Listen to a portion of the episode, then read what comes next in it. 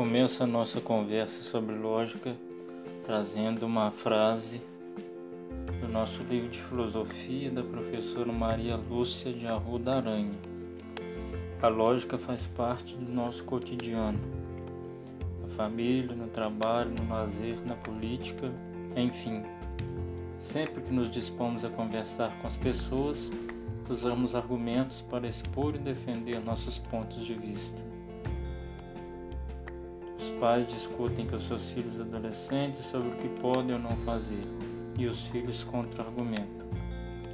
E assim, várias outras situações nos são apresentadas aqui, como nos diz a professora.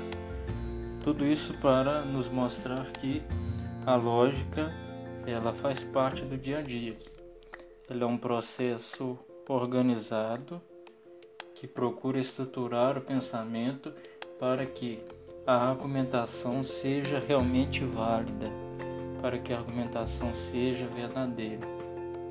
Um dos grandes pensadores que contribuiu com a lógica é Aristóteles, um pensador antigo.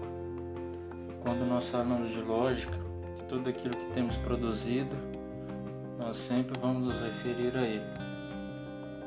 Aristóteles ele dá os passos dessa organização lógica no, no caminho da lógica formal.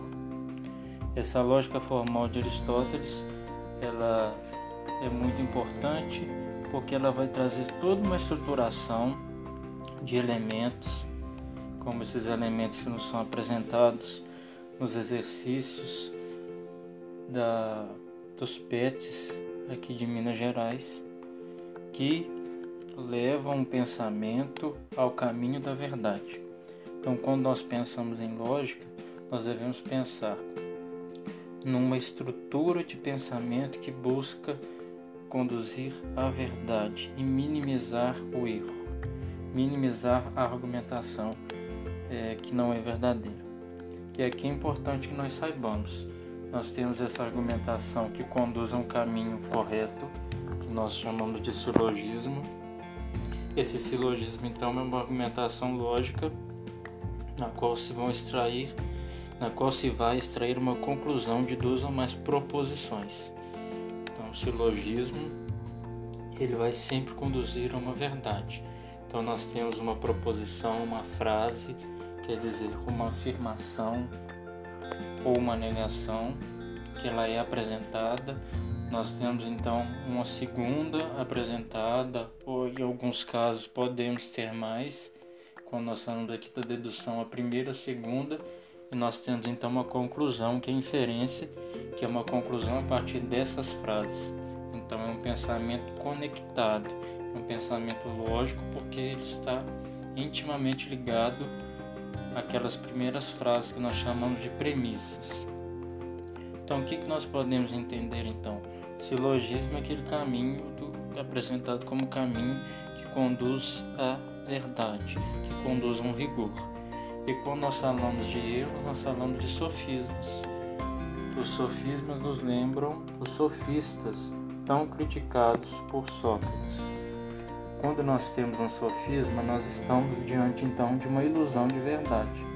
Embora o sofisma ele pareça ter pareça ter um raciocínio válido, ele é inconclusivo. Ele não conduz a uma verdade. São elementos soltos que no fim não conduzem a nenhuma conclusão, ou então deixam conclusões vagas. Aqui é bom lembrar essa crítica que Sócrates fazia aos sofistas, porque eles argumentavam, argumentavam e a sua argumentação era uma argumentação barata. Não era uma argumentação que possuía um fundamento válido, mas eles simplesmente usavam as palavras para enganar. E aqui nós encontramos o sofismo. É o intuito de usar as palavras para enganar, para conduzir ao erro, para induzir a não verdade. Então é importante que nós tenhamos conhecimento desses elementos, como por exemplo o juízo.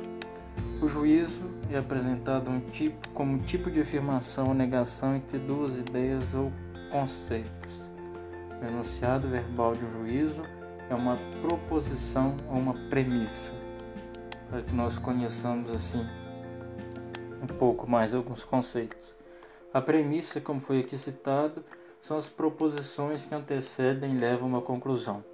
Quando nós temos aí o argumento, da, dos o argumento dedutivo, apresentado pela lógica formal aristotélica, então nós temos uma primeira premissa, uma segunda premissa, que são frases afirmativas, são frases que nos são apresentadas, e em seguida uma conclusão. A conclusão seria a inferência, a consequência necessária dessas duas frases que conduzem ao pensamento verdadeiro. O argumento, como eu já, já tinha dito né, no momento anterior, ele é um raciocínio, é uma, um encadeamento de proposições que nos leva a uma conclusão. Então, quando nós temos toda uma organização de pensamento, nós temos um argumento, e é um argumento válido, não um argumento falacioso.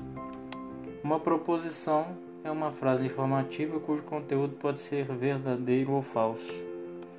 A conclusão, como eu já disse, é uma inferência, é uma consequência necessária de duas ou mais premissas.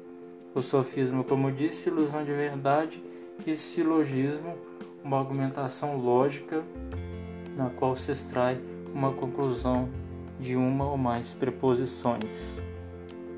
Então, isso é um pouco para que nós saibamos aí da lógica, para que então nós possamos é, melhor compreender e aprofundar, a fim de que o nosso conhecimento seja cada vez mais verdadeiro.